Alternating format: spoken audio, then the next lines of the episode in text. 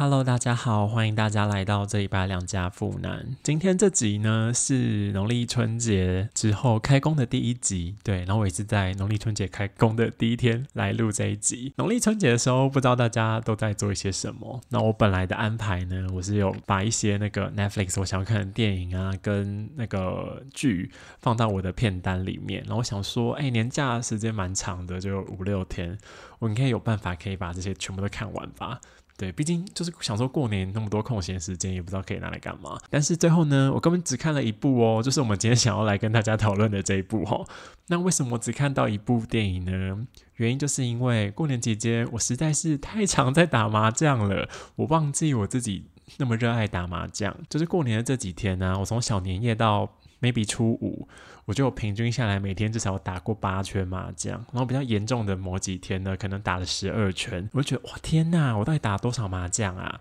但是总结下来，我想要赢一些钱哦，因为我今天打开钱包的时候，觉得那个一百块很多。好，这些都不是重点，重点是我们今天想要来跟大家讨论这部电影，就是在应该就是在春节期间在 Netflix 上面上的电影吧。是贾静雯跟王静演的《瀑布》。《瀑布》这部电影，它的剧情、然后故事线啊、角色都没有很复杂，它其实就是一个线性叙事的方法啦。就随着时间的推移，然后它的故事大纲主要就是那个，嗯，贾静雯饰演的罗品文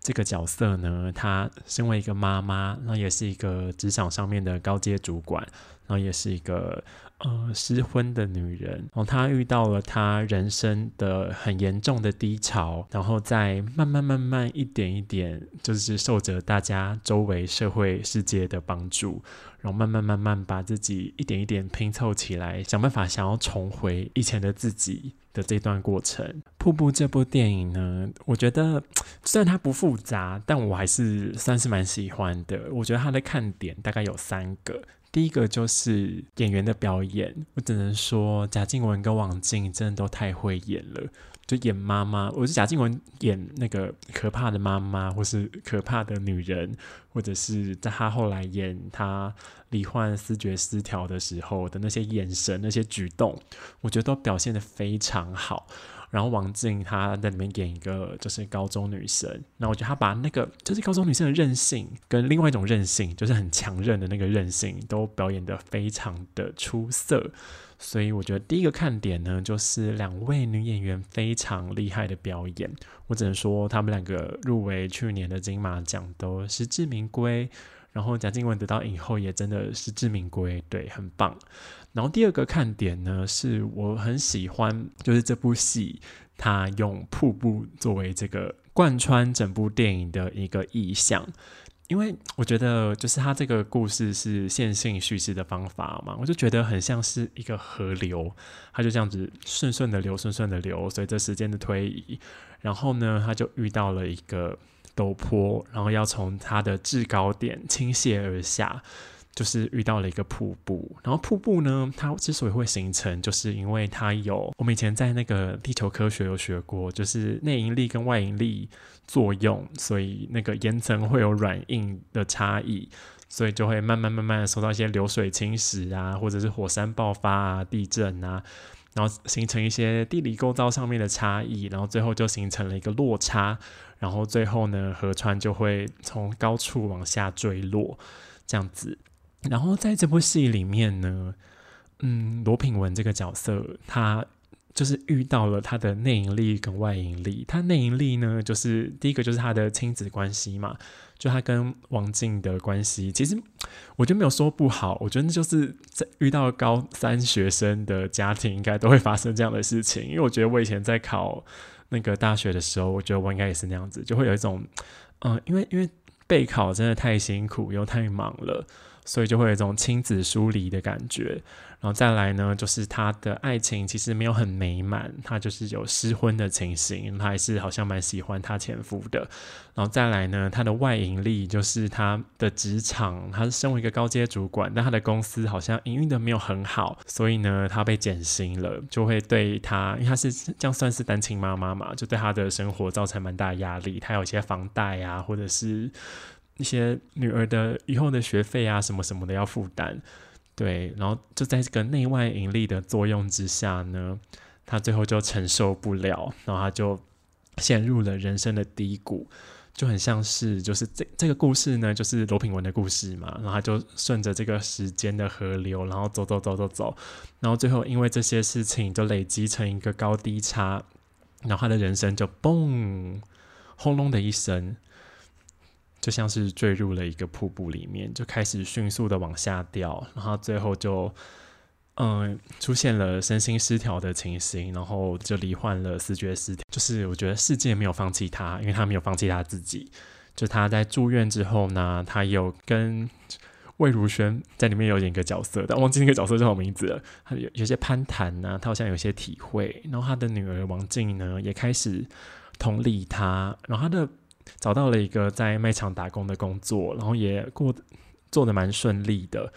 然后他在他的职场上啊，遇到了一个男生，然后那个男生好像也蛮喜欢他的，就有新的人对他示出了爱慕，示出了善意，然后他们要把他们原来住的房子卖掉，然后本来遇到了一个诈骗，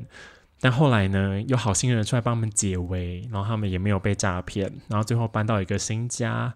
好像一切都正常，好像正要重新开始的时候。然后这个故事又陷入了下一个高潮，对，下一个高潮，我觉得很精彩。我希望大家可以自己去看那个电影。我那时候我真的吓到快不行，对，就正要正觉得他好像这辈子终于开始走上坡的时候，就突然就会遇到一个很大的坎。对，这也是我觉得这部电影。的第三个看点就是，虽然它不是一个恐怖片，但它有很多地方让我的紧张感都非常的大。就不管是就是他在前面，就是在瀑布坠落之前呢，他就突然变成一个很神经质、很可怕的人，或者是他在最后遇到了一个人生很大的坎。就那两个时候，我都觉得真的太紧张了。我就觉得这个戏剧张力真的做的很棒。好，然后看完瀑布呢，我有两个心得想要跟大家分享。就是，嗯，我觉得我会这么喜欢这部电影的一个原因，就是因为我觉得瀑布就很像是我们每个人一生中都会遇到的那些大大小小的低潮期。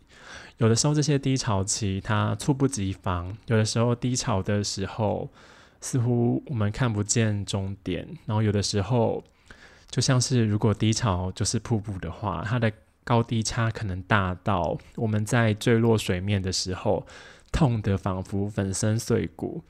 对，但我就觉得我们要记得，瀑布从来都不会是河川的终点这样子。然后第二个心得呢，就是虽然我们会记得瀑布不是河川的终点，但那么。当我们遇到人生中的瀑布，我们临崖欲坠的那一刻，又该怎么办呢？然后我想这个问题的时候，我就突然想到，我最近很很常讲到他，哎，就是艾怡良有一首歌叫《Waterfall》，我觉得非常好听，我推荐大家去听，我就很喜欢，我觉得他歌词也写得很好，所以我就觉得听首歌听一听，我就觉得我想找到一个答案，就是如果和瀑布一样，我们从高处跌落是。我们人生这趟旅程里面的必须，那么我们在悬崖上面闭上双眼，回想前一段旅程的时候，我们是不是可以不要后悔的张开双手，感受地心引力把我们往下带，然后我们体会，就是这是人生的一段过程，也只是一段过程，然后它也给我们一个重新审视、改变自己的机会，这样子，好。关于《瀑布》这部电影呢，我想跟大家分享的事情大概就这么多。如果你喜欢我的节目的话，嗯，请你帮我按赞、留言、分享吗？好，可以追踪我的 IG。好，良家妇男，我们下礼拜见，拜拜。